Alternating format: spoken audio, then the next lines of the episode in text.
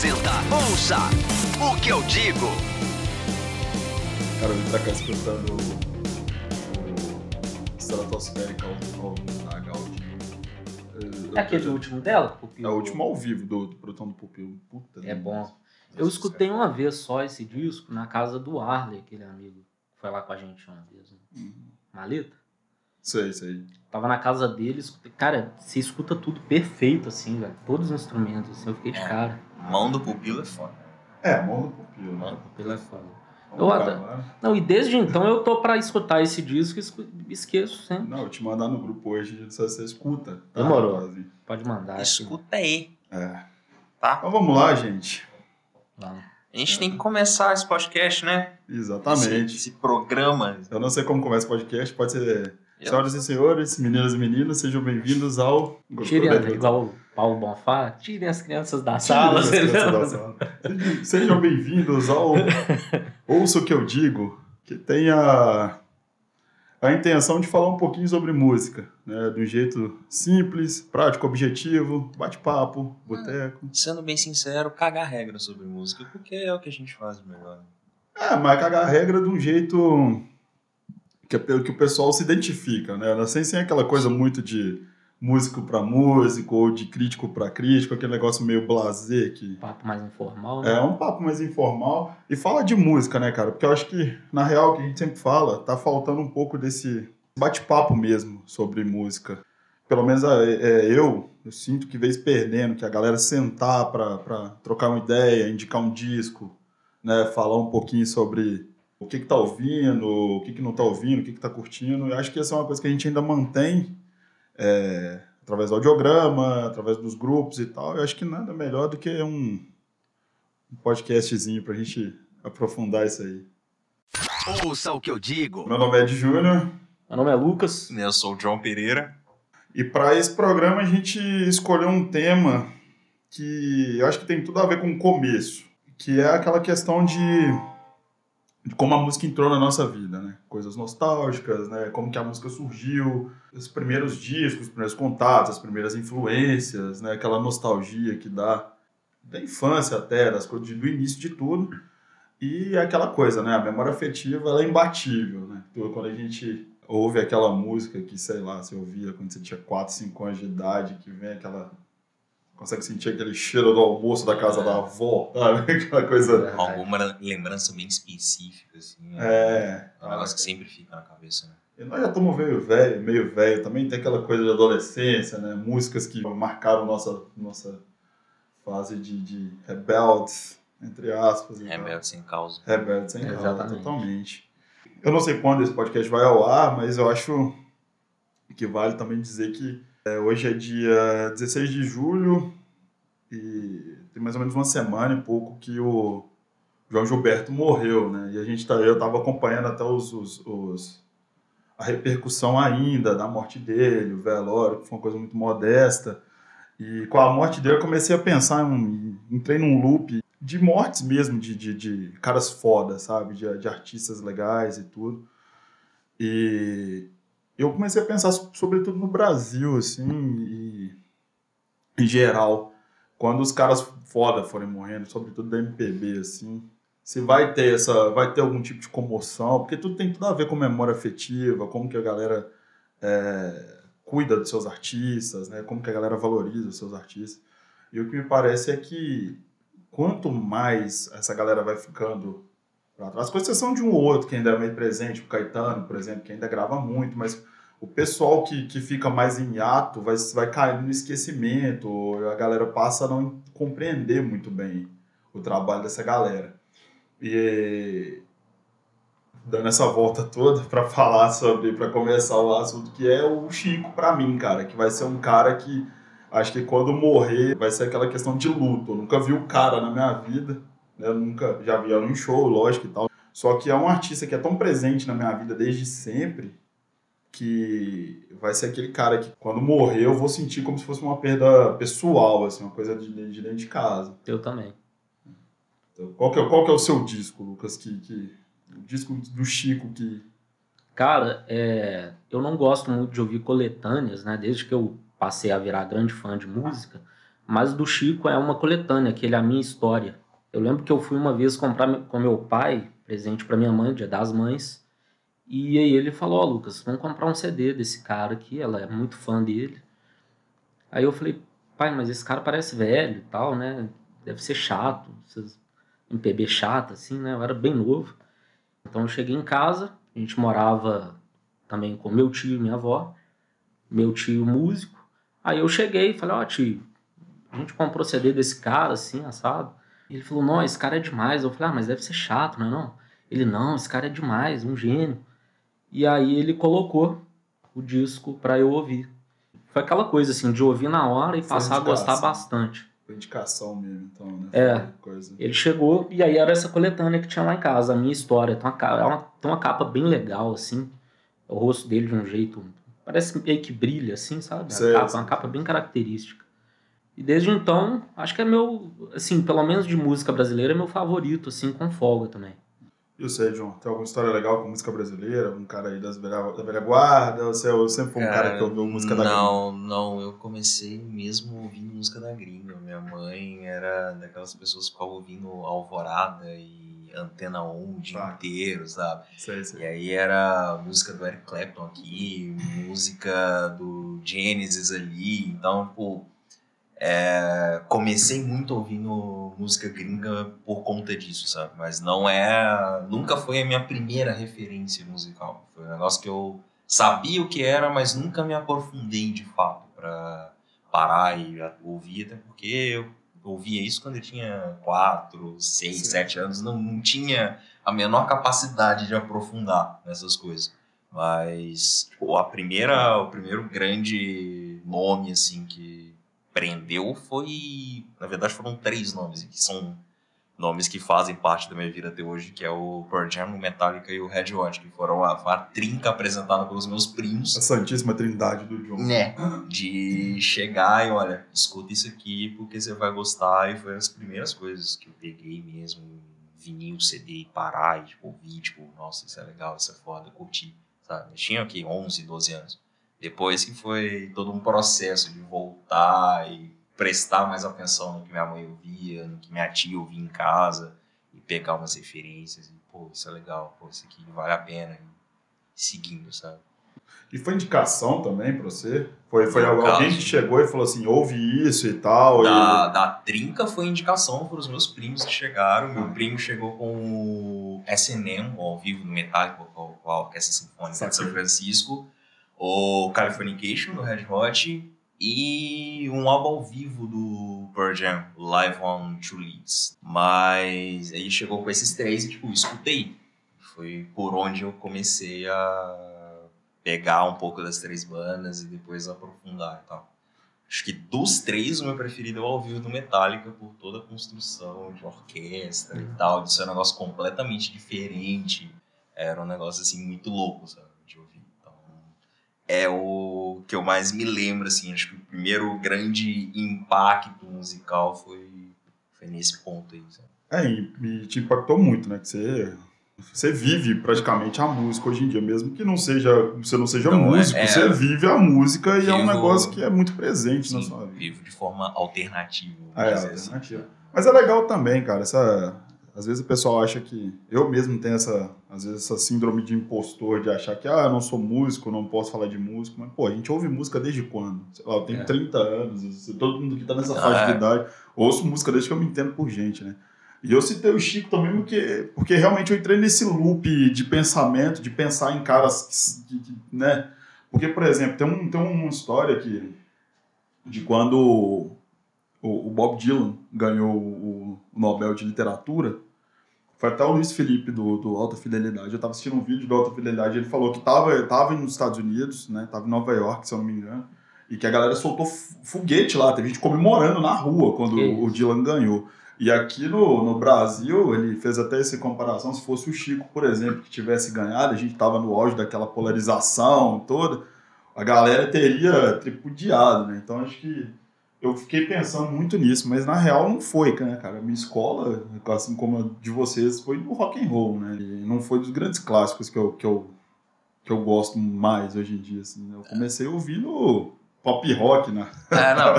na Eu, 98. eu costumo dizer que os clássicos vieram depois, né? Depois. Tem aquela camada superficial, assim, e depois que você vai aprofundando e você vai chegando naquelas coisas que realmente importam, vamos dizer assim, sabe? Que você realmente tem uma consideração e que você vai parar e comprar todos os discos e, sabe, ter uma devoção, entre Devoção. aspas, assim, sabe? Mas o começo é meio raso, né? É. É, quando você era adolescente na, na nossa época, por exemplo, é, que não tinha tanto acesso a tanta coisa, né? Tanta tecnologia. Hoje, hoje você abre o, o celular, você tem acesso a Spotify, Deezer, infinitos aplicativos de streaming, YouTube, tem um monte de coisa, então fica muito fácil. Mas naquela época, tipo, a gente tinha o quê? MTV, A gente MTV rádio. tinha MTV rádio e Calma. tinha a coleção de disco do velho, É, do, do, exatamente. pai, da, da- da mãe, ou, ou- aquela influênciazinha que já vinha. Eu acho até que a gente conversava mais de música por conta disso também.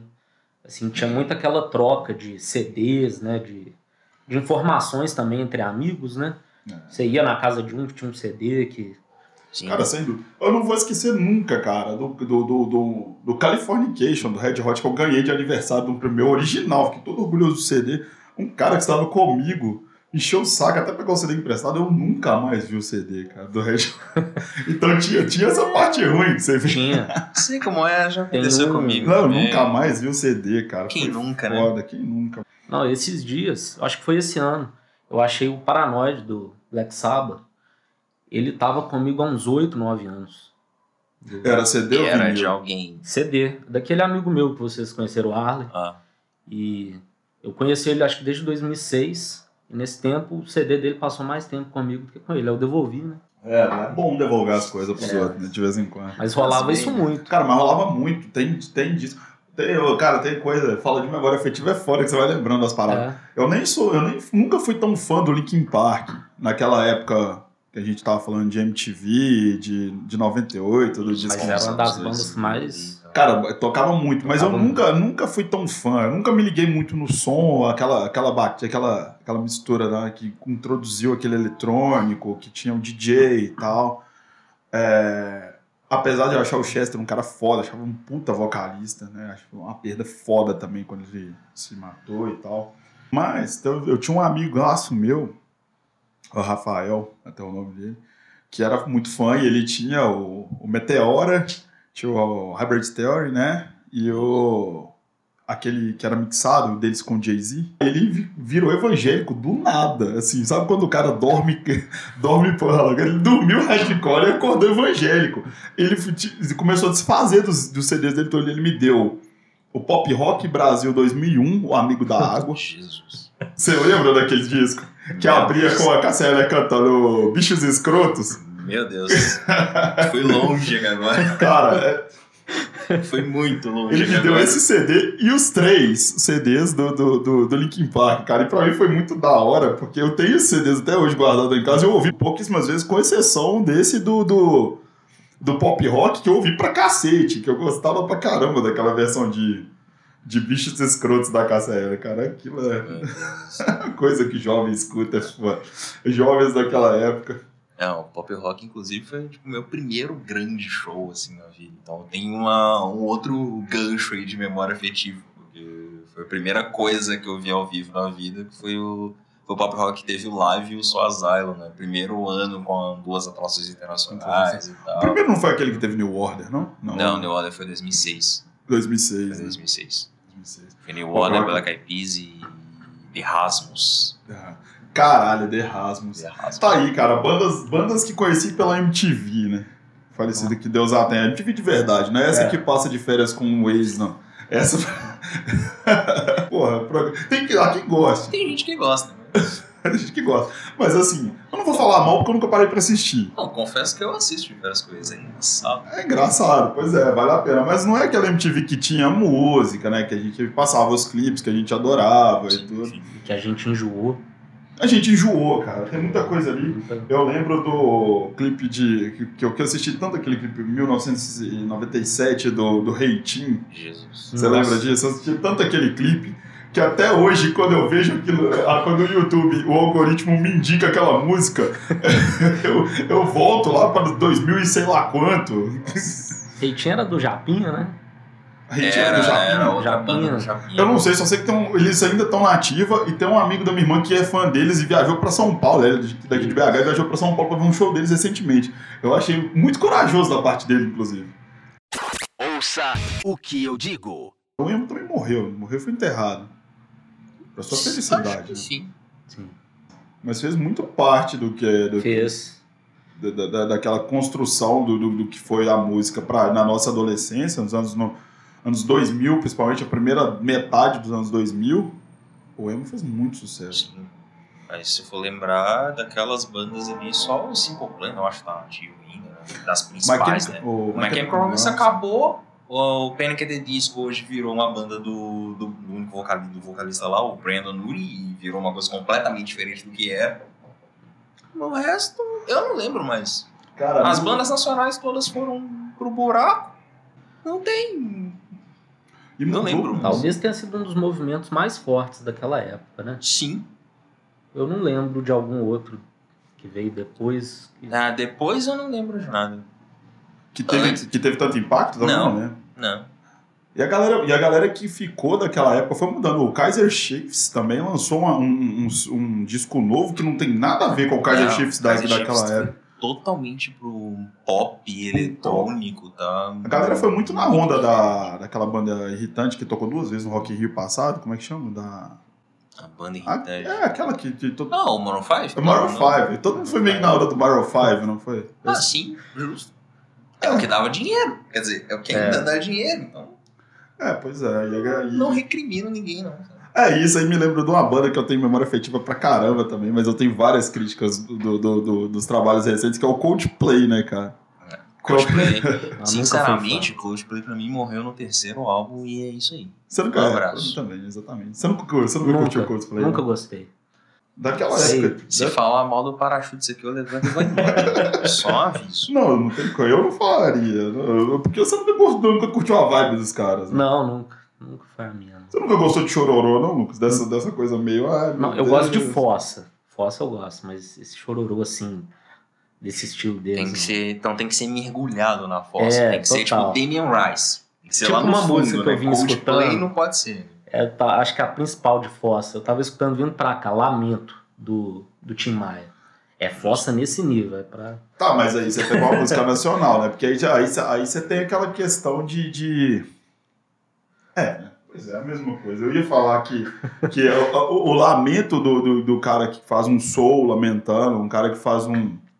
Sobretudo no Brasil, o MPB, ele é menos. É, ele é mais pesado, ele é mais carregado do que, por exemplo, bandas de rock, igual a gente tá falando. Ah, Sim. é. É, ele é mais certeza. carregado. Porque, tipo assim, primeiro que você, você acompanhou, é, pelo menos assim, a gente tem. Acho que tem mais facilidade de acompanhar, até mesmo pela proximidade. Hoje não, porque a internet é muito rápida, instantânea e tal. Mas naquela época, ainda de MTV e tal, a gente acompanhava mais o que rolava no Brasil, porque tinha uma ou outra é, comunidade do Orkut, que você tinha algum acesso e tal. E Saudade de discografias. só, é, É. discografias e tal. Eu tinha outra, uma outra revista que eu comprava e tal, que você tinha algum acesso e tudo, mas era muito mais.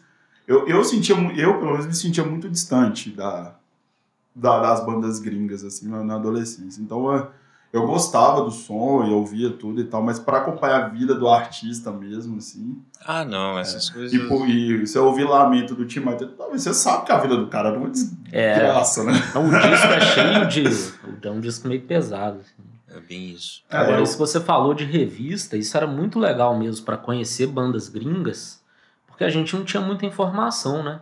É, não tinha muita informação. Igual eu tô falando, se não fosse MTV ou rádio, você não tinha muita informação. É. E a MTV tinha um outro programa que era meio que jornalismo musical, mas era muito rápido. Era bem raso também. Era bem raso, falava coisa muito rápida e, no geral, era clipe. Soltava clipe atrás de clipe. E eu sempre me interessei muito pelo som e pela estética. Principalmente, assim, falando de, de, de resgate mesmo. Porque aquela questão de ser um cara esquisito, né? Adolescente esquisito. E hoje em dia parece que é até legal, né? Ser, é até cool você ser meio nerd, meio esquisito, pelo que eu tenho visto os, os jovens atuais. Mas naquela época era uma tragédia, né? Ser, Você ser o cara esquisitão É. tudo. E meio que é, é, o rock, no início, dessas bandas que a gente tá citando até, eu era mais do hardcore, assim, eu gostava de uma coisa um pouco mais pesada, entre aspas, assim, mas assim, é, isso quando eu tinha uns 13, 14 anos já. Mas era uma coisa que eu já me identificava, depois de olhar e falar assim, ah, eu não sou o cara esquisito do mundo, né? Tem uma galera que é esquisita aí também, vamos ser esquisitos Não, no colégio, a turma do rock é sempre unida. É, É eu- o cara do terceiro ano, quando da oitava série. Tinha muito isso, Sim. assim. Porque era É. tão pouco. E tinha a galera do skate, eu lembro até hoje que a gente É. trocava de CD, a galera, na época do, do, Charlie Brown. do Charlie Brown, principalmente, Charlie Brown do CPM, né? Aí lá fora tinha, tinha é, é, Blink, Green Day, Green Day que tava começando, tinha Sum 41. Sofreu One, exatamente. Aí mais, é, é, um pouco antes tinha. Vou começar a esquecer os nomes. Não sei se você vai Acontece. cortando. Eu, eu- Acontece. você sabe que eu tenho dificuldade de esquecer. Memória o Fugazi. é Lá fora tinha o Fugazi, que já vinha. Que já vinha dessa, dessa pegada mais assim. Aí quando virou pro emo, eu já parei de perder a- a- a- o interesse, porque eu já comecei a escutar um negócio mais.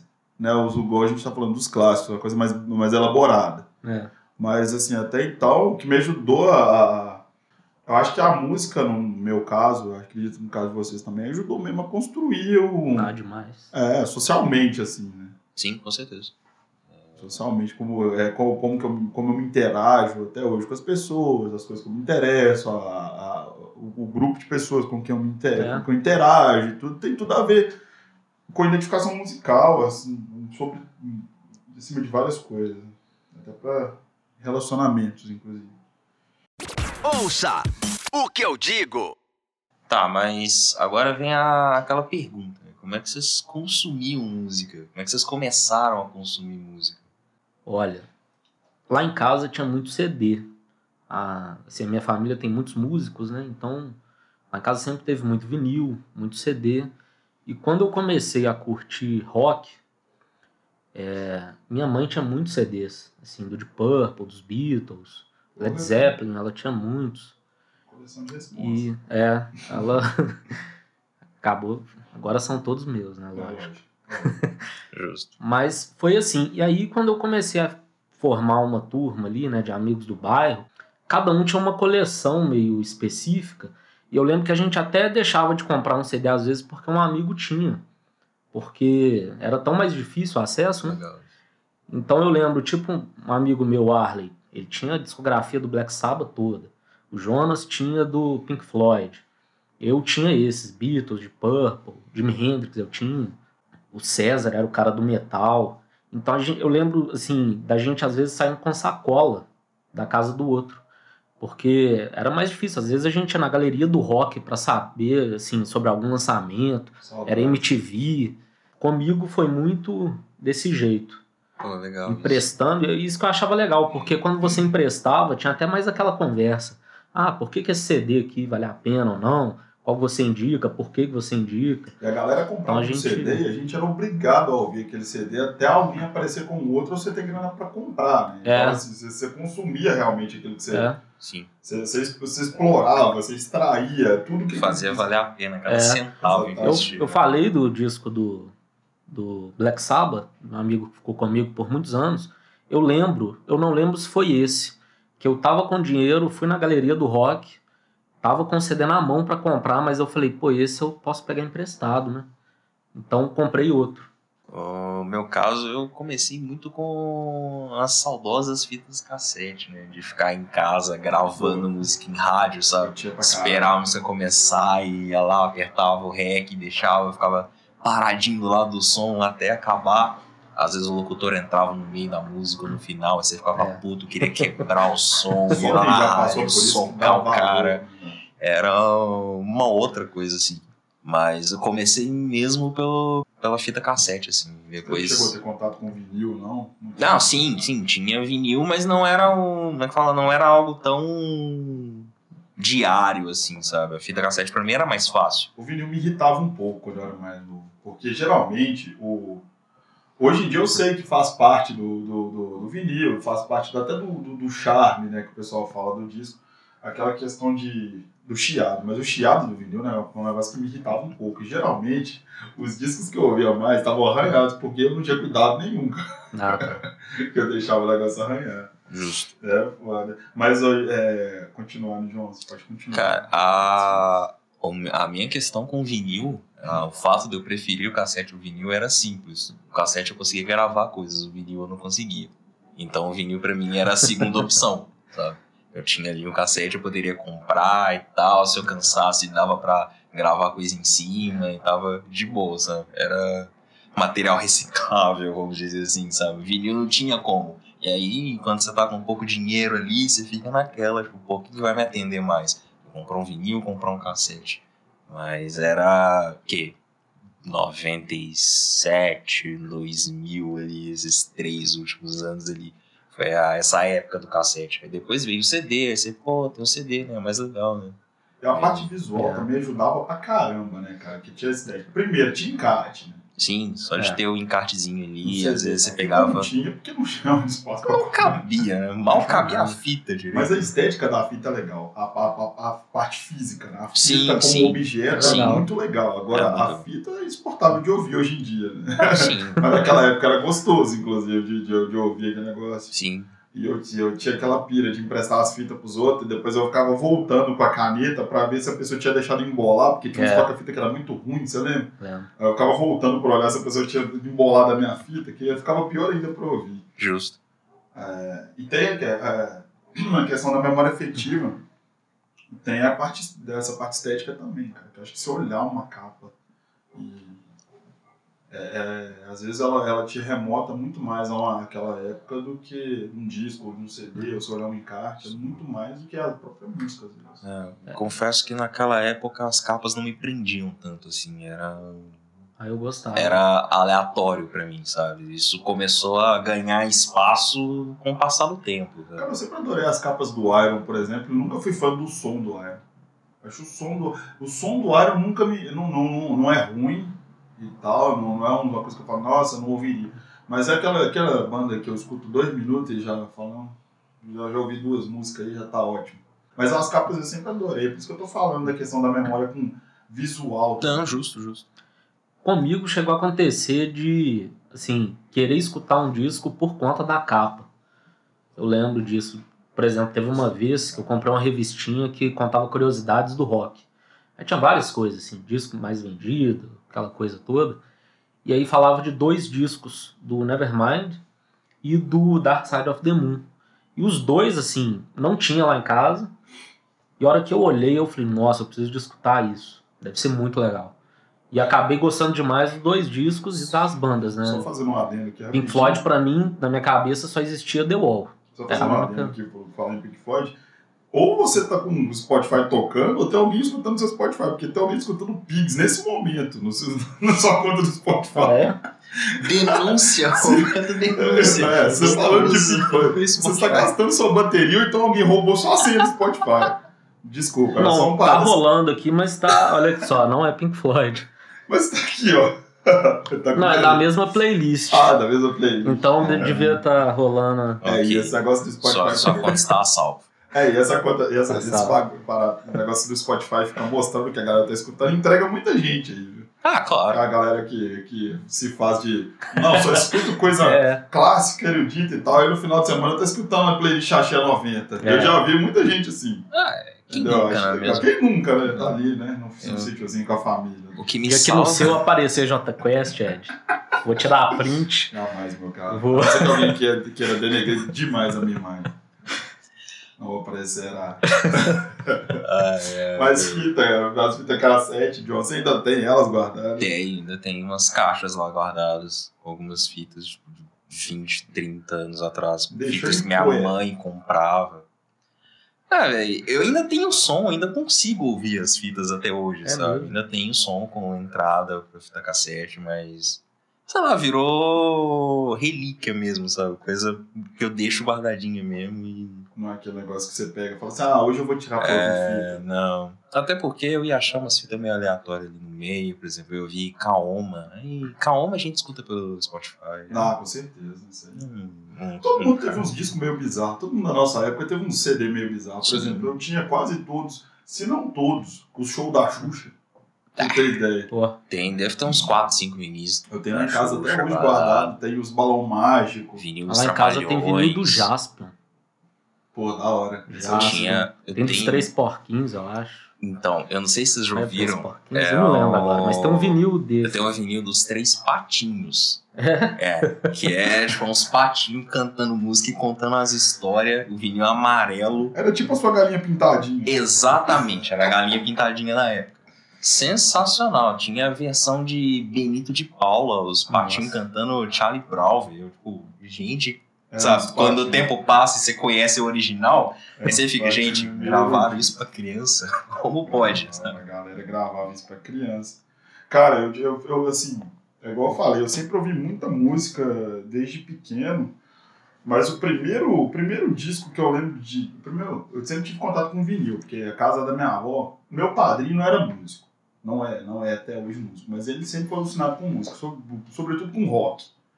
Sabe? Então, assim, eu sempre tive. Eu cresci, meu pai também era muito doido com música, minha mãe também era muito doido com música, e todo mundo comprava muito disco. Então eu cresci vendo aquela, aquela coisa redonda preta lá, com um buraquinho no meio, e sabia que saía música som dali. E o primeiro disco que eu pedi, eu devia ter meses, foi o o terceiro disco do Leandro e Leonardo, cara. Sério, que eu pedi pra minha avó de presente. É, eu Acontece. era molequinho, o disco acho que era de 89, se eu não me engano, e eu, eu nasci em 88, e que era um disco que tinha entre tapas e beijos e as coisas do tipo. Só que aí é um disco que eu guardo até hoje, e o pessoal lá da, lá da, da, da minha família tem sempre aquela. aquela tinha mania né, de, de datar né, e dedicar o disco que dava de presente. Tá lá, minha avó hoje em dia falecida. Eu tenho lá como recordação dela. Mas, pô, não escutaria mais, né, lógico. E meu isso. segundo disco, que também foi ela que me deu, foi o Carimbado Maluco, do Raul. Tá. Que aí eu já tenho uma puta história que se eu for contar, que meu pai era super fã de Raul, tinha coleção de discos quase completa também. Mas a minha memória, como eu consumia música no início, foi assim, com o disco. Só que é, eu comecei a ouvir música, igual essa coisa de falar de se identificar mesmo, de ter um público, de ter alguém que falasse comigo, de, com- de ser público de uma banda, de, de, de me identificar com o estilo e tudo, foi através da MTV e da 98. Né? Isso aí, na, na- naquela época, pra A gente. gente era muito forte. É, a MTV era muito forte. Sim, sim. Um pouquinho da Jovem Pan, que eu lembro que eu tinha uma, uma ou outra revista Jovem Pan.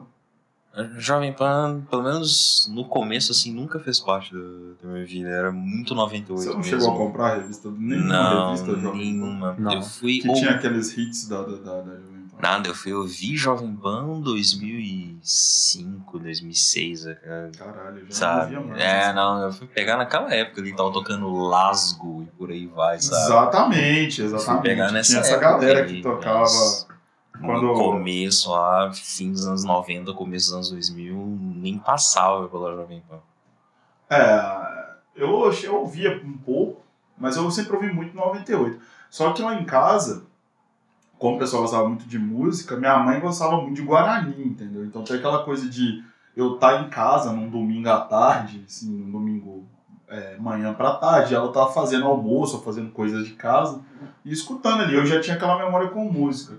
Só que eu comecei a escutar música profissionalmente mesmo, principalmente rock, quando eu tive contato com. Eu tive, comecei a ter mais contato com o meu padrinho, que ele, que eu fui, ele, viu- ele viu que eu tinha interesse, ele foi começando a mostrar as coisas. Foi quando eu ouvi o Black Sabbath, do Black Sabbath mesmo. assim. Ah, Isso eu contei naquele textão de, do, do Dia, Mundial, Dia Mundial do Rock do ano passado. Sim. Eu contei isso e, e é mais pra verdade, porque eu- quando eu escutei Black Sabbath, a música Black Sabbath, eu falei, vou escutar isso pro resto da minha vida. Aí que eu comecei a me interessar por música, isso eu já devia ter uns 16 para 17 anos, eu já tinha tido contato através da MTV, mas...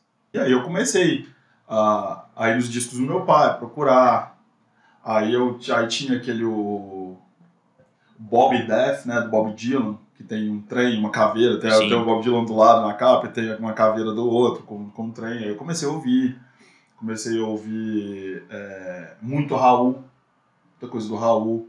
Comecei a escutar muito Led Zeppelin, porque meu pai também gostava muito de Led Zeppelin, tinha discos em casa. Foi que eu comecei a, a, a me interessar muito por, por, por- pelo, pela forma, pelo, pelo disco, né? Eu comecei a entender um pouco como é que funcionava a, a parte é, estrutural da música, né? O que, que era gravação de um disco, por que, que era daquele jeito, o que, que era bateria, baixo, o que, que era cozinha na música. Aí que eu comecei a ouvir música desse, de, um, de um jeito mais Com mais atenção, né? atencioso, exatamente. Eu comecei a dar atenção, atenção pra música. Antigamente, antes disso era só estética mesmo ali e tal, e uma letra ou outra, ou um som que me interessava. Depois, depois dessa, desse contato com, com esse disco do Black Sabbath específico, que eu comecei a pre- prestar atenção. Enfim, depois disso veio a segunda virada, que foi quando eu conheci o J Quest? Nossa, foi maravilhoso. Quando eu ouvi de volta aos Pla- Planeta dos Macacos, eu falei, meu Deus. É. Qual foi a primeira banda que você odiou, Ed? Essa é uma pergunta importante. Cara, é uma pergunta importante. é, eu só concluí. Te- Teve a segunda virada, que foi quando eu conheci meu, meus caros amigos do Chico, né? Que foi através da minha Nossa. mãe também, que aí eu comecei a ouvir o MPB, e enfim, aí foi aquele papo todo que começou o, o episódio. Mas a primeira banda que eu odiei, cara, é difícil saber, que eu sempre odiei tantas coisas. eu, eu virei um cara que gosta das coisas, tem pouco tempo, eu era a pessoa que odiava tudo. Mas sei lá, cara, tinha muita banda que me irritava. Mas eu acho que a banda que mais me irritou desde a de adolescência, desde o início, foi o Simple Plan, cara. Simple Plan Oh. foi uma banda que me irritou muito. Assim, não era de, de, de, de, eu, de eu declarar ódio totalmente, igual eu faço ao Jota Quest hoje em dia. Mas era uma banda que começava a tocar o. Tocava Trocava de rádio. Perfect no rádio, você já É, mudava. Justo, justo. não sei, tem, muita coisa ruim, né? Mas falar uma, uma primeira, acho que o Simple Plan mesmo. Eu nem sei qual foi a primeira banda que eu odiei, velho. Ah, mas sempre tem uma banda que te irrita. Tem. Hoje em dia, a banda que mais me irrita é o Tame Impala. Se a gente for falar de Tame Impala aqui, nós vamos ficar uma semana falando mal. Mas É, enfim, não é esse o tema. Não, então, não é esse o tema, mas um dia, quem sabe, a gente fala A gente mal fala. de bandas e fala mal do Você é Tame um cara Impala. que, que nunca gostou do Tame Impala, né? Independente da fase. Nunca, nunca, nunca me prendeu e com o passar do tempo e todo o endeusamento em torno do Kevin Parker, as coisas só pioraram.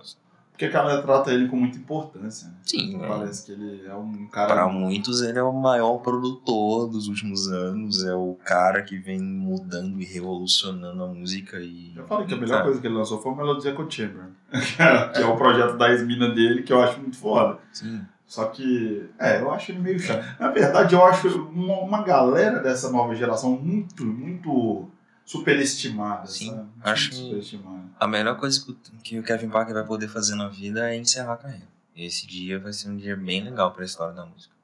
É, interessante ponto.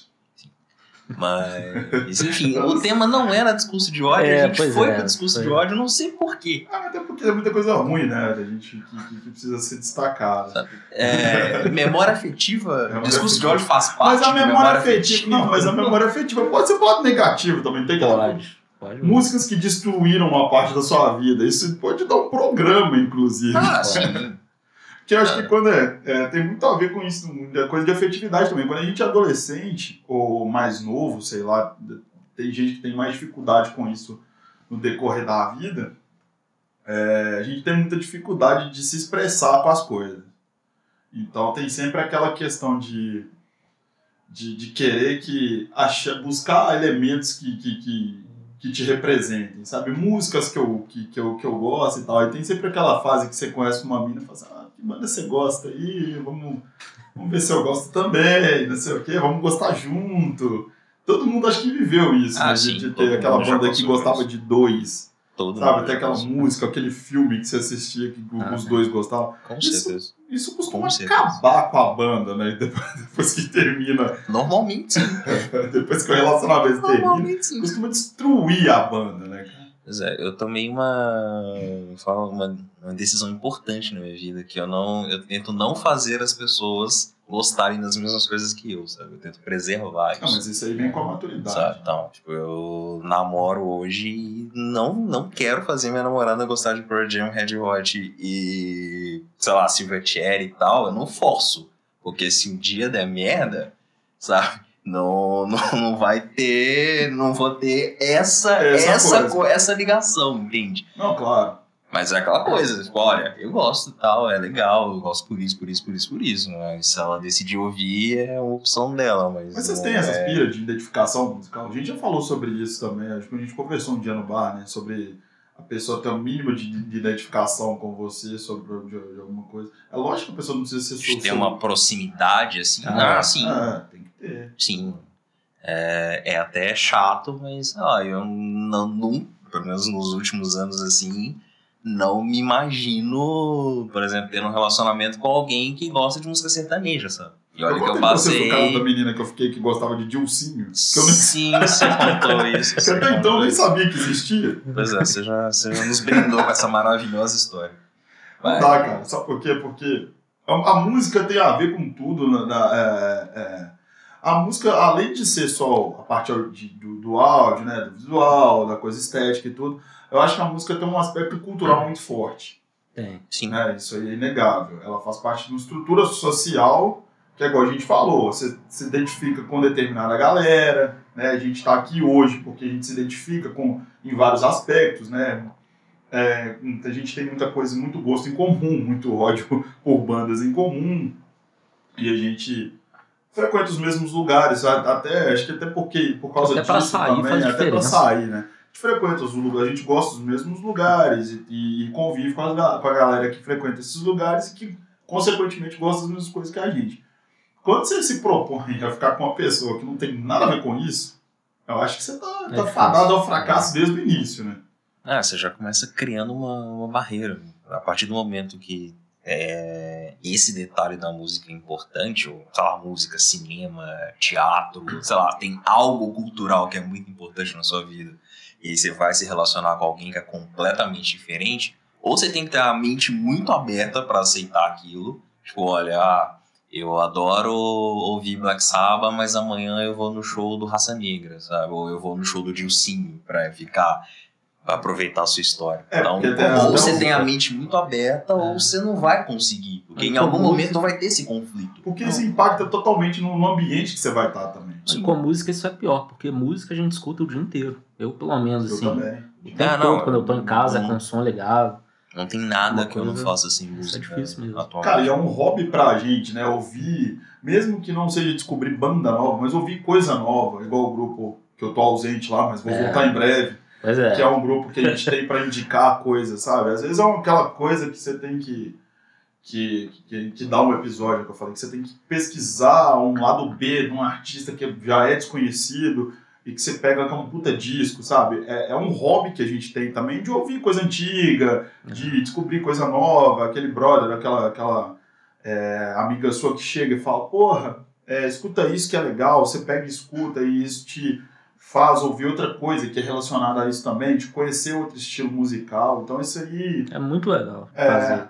E geralmente essa galera que tá nesse mainstream aí, que, que, que, que ouve esse tipo de coisa mais radiofônica, essa coisa, não, não é muito ligada a isso. Então se você, você tá com a pessoa, você chega pra falar, velho, olha que eu, que eu conheci, que, que o John, que o Lucas me apresentaram, a pessoa olha e fala assim, ah, é. Aí eu já fico, porra, né? É. Legal. Legal. Ah, tá. É, isso é complicadíssimo. Não, assim.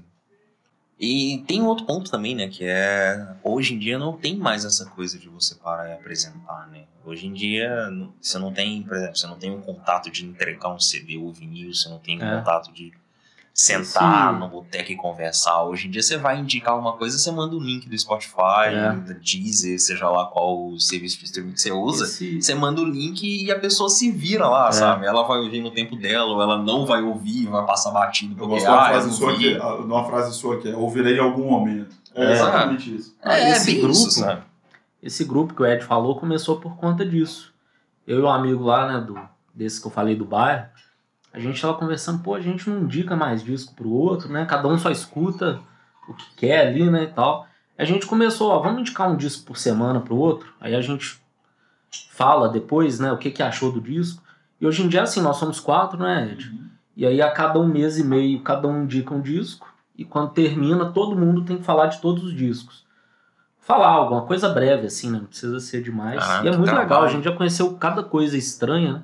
Até a trilha sonora do Do, do Cavaleiro Cavaleiros do Zodíaco, Zodíaco, cara. Uma das coisas mais legais, assim. É muito legal, cara. É muito eu legal não fazia mesmo. ideia que era tão É. legal. E é muito legal. É um instrumental foda. Tá aí um foda, negócio foda. que eu É nunca muito foda. vida. Eu nunca ia Só a escutar versão de isso. Santo Ceia do Angra. Você É. já ouviu? Então, o que a gente tava falando mesmo? Você já ouviu que eu sei. O que a gente tava falando mesmo? O que, que é melhor, a versão de Santo Ceia do, do, do Angra ou a abertura do Digimon com a Angélica? A abertura do Digimon com a Cara, a Angélica, com Angélica foi meu primeiro amor, então. Qualquer coisa que a Angélica fizer tá ok. Você te chamou platônico pela Angélica? Não, eu tinha. Acho, eu acho que eu cheguei a escrever uma cartinha pra ela. Teve alguma coisa assim. Nossa, caralho. Mas, Por quê? Por causa da música dela? Não, né? Por causa Não. dela na televisão. Não, eu era criança e tinha um programa dela, gostava. Mas ela já faz umas músicas. Você prefere a Angélica que a Xuxa? Be- É, preferia. Você já ouviu a versão de Linger da, da, da Angélica? Não, Sabe Linger do, do Graham Barris, não sabe? não, não. Ah, você não gosta de Graham Não Barris? gosto. Ele não gosta não, de Graham a gente até Imagina conversou disso, A né? gente já de... É. A pessoa não gosta de Converse, ainda vai indicar uma versão da Angélica. Não. Não, mas escuta que é muito legal. Você Não, com não, irmãs, não. nós demos gostosas gargalhadas. Não, nem a pau. elas não precisam. Não, me manda o link que eu Eu vou te mandar o link, você vai ver que você vai só ser um amor platônico pela Angélica, vai acabar ali. Eu, tenho Não, já acabou tem muitos anos. Eu sei, cara. É. Mas é isso, cara. Voo de táxi destrói qualquer relacionamento. Não dá. Ah, cara, que- Qualquer é, amor platônico vai embora ouvindo o voo de Não, táxi. e e aquilo fazia um puta sucesso, né? Que Sim. tocava na, na Globo, sei lá que horas e tal. E era.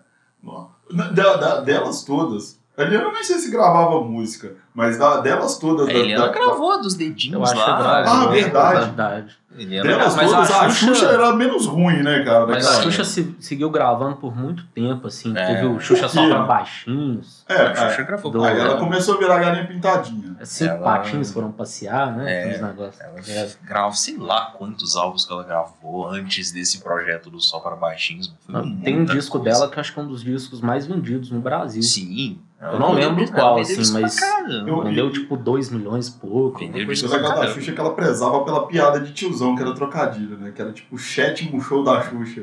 Nossa. Né? Sim, era total tia do pavê. Ela total tinha do pavê, cara. E ela fazia isso com, com- com- achando que era fofo. Sim, E a galera curtia. Todo mundo adorava. Todo mundo adorava. E a gente já, já foi lá pra Xuxa, né? Isso é impressionante como é que as Memória afetiva. Cara, mas memória afetiva Todo lembra mundo muito aqui deve ter cara. assistido o show da Xuxa, velho. Todo O mundo. Planeta Xuxa. É, né? todos ali, velho. Eu queria muito ter, ter, ter assistido. Eu não assisti ao vivo, mas a internet tá aí pra não deixar de esquecer. Tipo, das- do programa da Xuxa na Manchete. Porque eu acho que eu ia assistir o programa da Xuxa na minha época na, na Globo. É, não, eu só vi na Eu Globo só vi na. Globo também. É, quando a, na época da Xuxa Verde, todo mundo conhece o medo da Xuxa.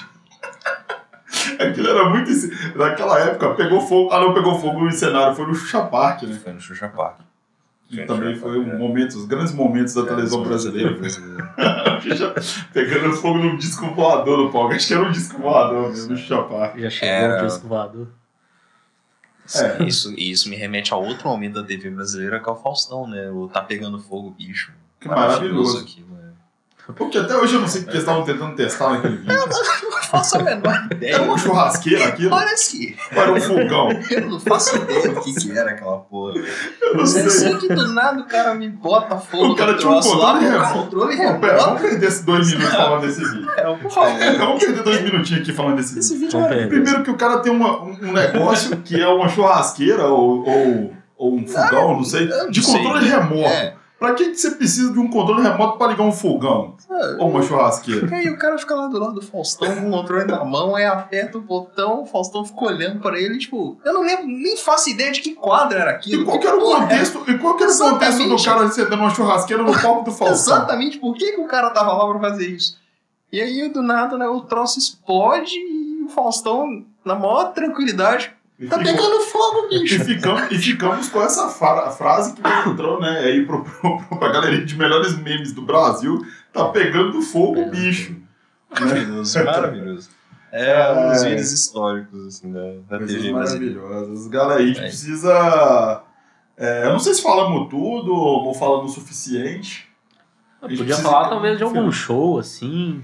Ah, tem shows, né, cara? Tem shows. Cara, shows, no- shows que são nostálgicos pra mim. O Tia Anastácia, gravação Gravação Do DVD, DVD. no papel É, não tem jeito, não tem jeito de, de falar. Quem É. viveu aquela, essa geração que a gente falou tanto de, de 98, talvez pra gal- a gente tá fazendo um podcast, isso pode alcançar gente de fora de BH. então é Exato. bom Então, contextualizar. É bom, é bom ter um contexto que todos nós três aqui somos de Belo Horizonte. Exatamente. E Tia a gente acompanhava muito muito, a aqui. cena mineira e talvez os primeiros shows assim que a gente viu foram aqui em Belo Horizonte. Então o Pop Rock era um festival muito grande aqui em Belo Horizonte, que era produzido por uma rádio, a 98 FM, e Era o que a gente gostava. Era o que a gente Basicamente, gostava. era o que fazia a cabeça da- da- do jovem daquela época. Então, assim, eu tenho esse show do Tia Anastácia guardado com muito carinho no meu coração, que foi um puta show. Ali o Tia Anastácia meio que começou a morrer, né? Pô, Ah, não, depois ainda teve o Na Não, Boca do Sapo Tendente, que é um disco... Teve, teve o disco posterior ali, que É, é que foi o Na Boca do também. Sapo Tendente.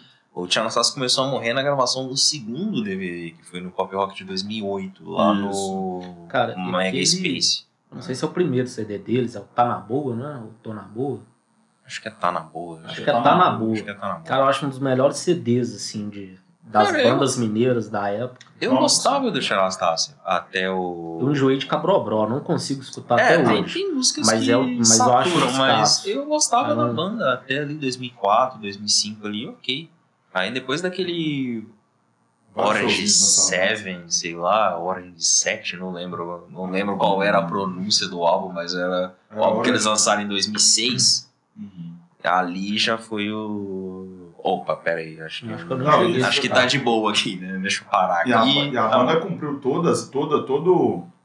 Como é que fala? O, tudo, né? O, o degradê de uma banda que vai, que, que, que vai acabar, né? Gravaram uns discos ruins, depois participaram de um festival na Globo, como se fosse uma banda desconhecida, mas que na verdade o Tia Anastácia era uma banda que chegou a fazer turnê mundial, se eu não me engano. Sim, chegaram a tocar. internacional. Chegaram a mundial tocar não, fora, desculpa, né? internacional. Chegaram a tocar fora do Brasil. Chegaram a tocar fora do Brasil. Então, assim, assim, era uma banda que tinha uma puta relevância nessa cena que chamavam de pop rock. Então, assim, eles Sim. tentaram fazer um, é, é, um negócio muito ruim. E depois eles lançaram o Tia Anastácia no País das Maravilhas, não foi? Sim. Que foi a cereja do bolo de, de, de tragédia que a banda entrou, entendeu? Mas foi, é, foi uma banda importante pra mim pra caramba.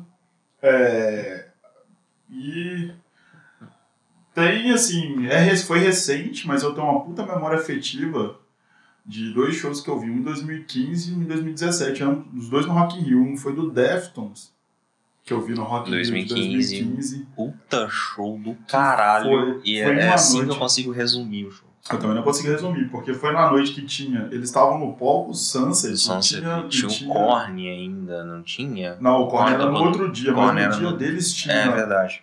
é, tinha System of Down, tinha Queens of the Stone Age e tinha o Hollywood Vampires, que eu adorei a versão de Heroes que você me mandou. gostou? Eu achei maravilhosa.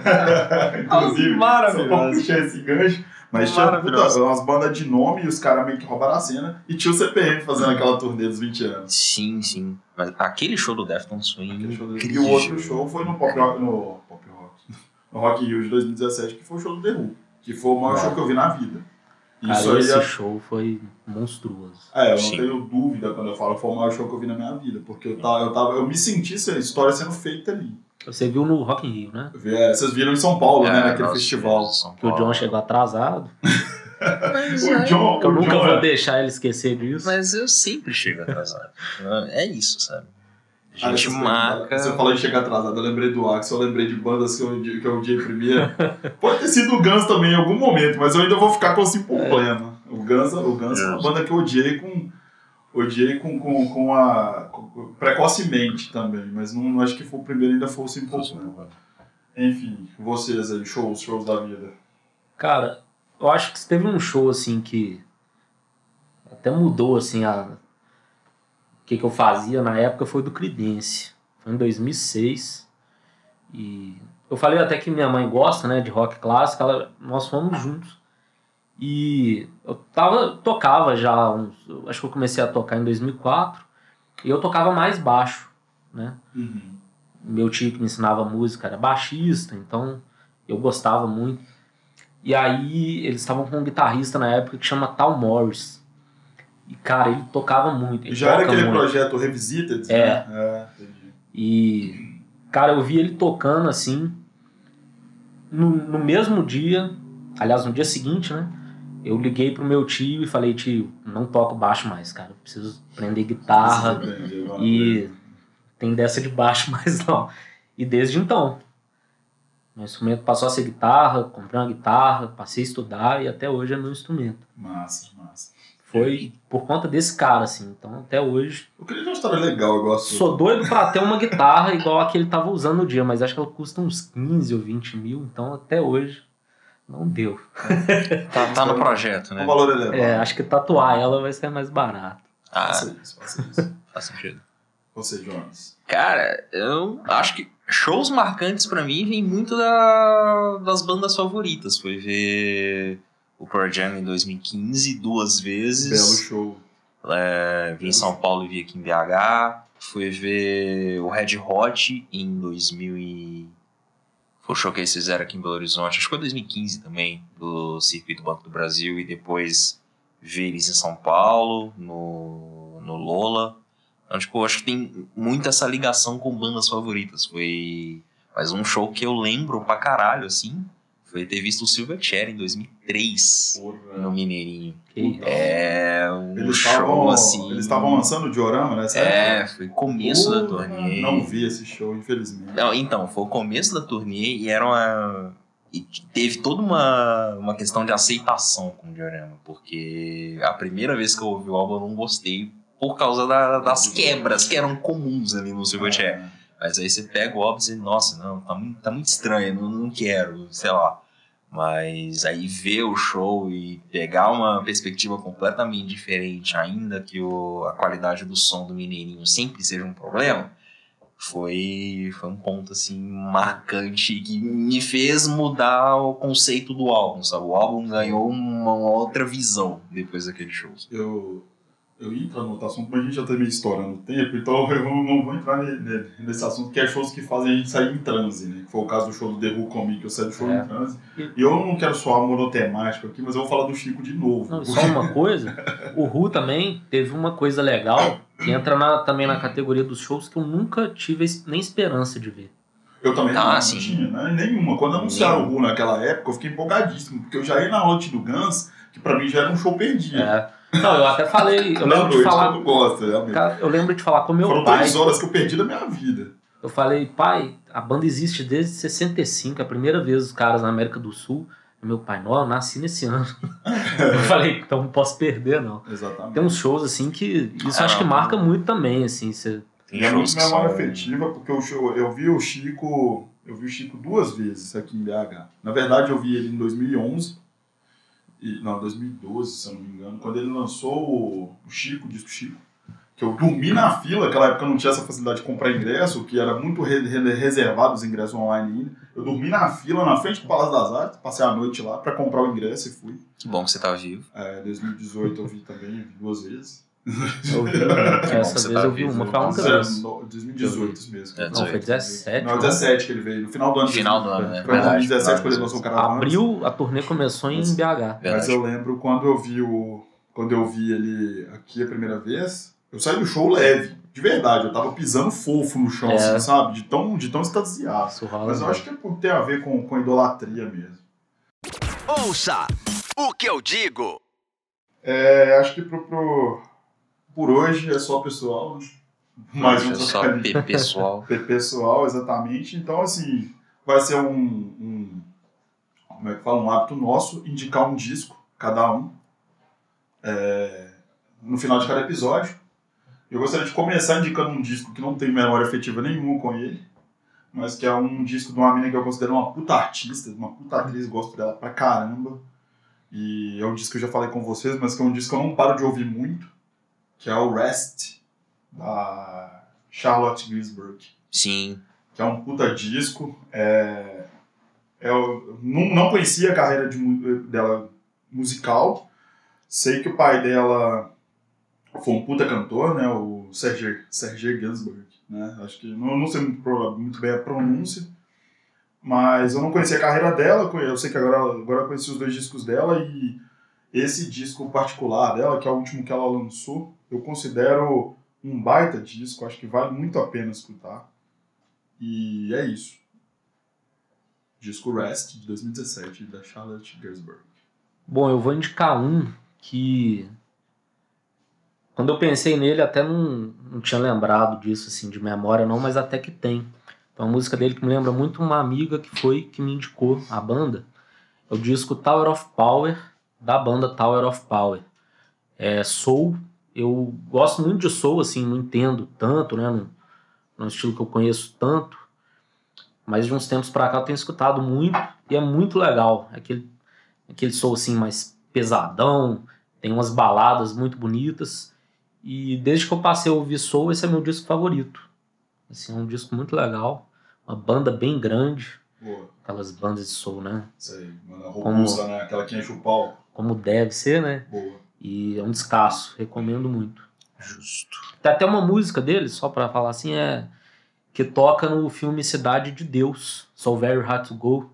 Eu acho que é na hora que tá rolando ali a despedida do Bené e tal. Depois que eu fui lembrar Ali, que eu já conhecia a música. antes da tragédia acontecer. É, diria- como diria a exatamente. página do Facebook. Exatamente. Mas é um disco bem legal. Massa. Você, João. Tá, pra fechar essas indicações, vai o segundo álbum do Idols, uma banda britânica que lançou em- no ano, no ano passado Joy as an Art of Resistance. É um puta disco, é um post-punk meio hardcore ali, um cinco caras, o vocalista, a banda tem uma puta presença de palco. E virou, assim, em um play, ah, um dos discos favoritos, sabe? Dos últimos anos. É um puta disco muito bem feito, muito bem trabalhado e, pô, vale, vale muito a pena ouvir. Show de bola. Então, gente, é isso. Espero que vocês não se importem com as, né, os possíveis tra ah, as possíveis travas né, que a gente bater no decorrer do caminho, mas depois a gente vai se soltando. Ah, com o tempo a gente piora. É, com o tempo a gente vai piorando. A intenção é sempre piorar, né? É, Porque já claro. Tem coisa boa demais no mundo. É, piorar faz bem. Piorar faz bem. Então, um abraço, até daqui a 15 dias.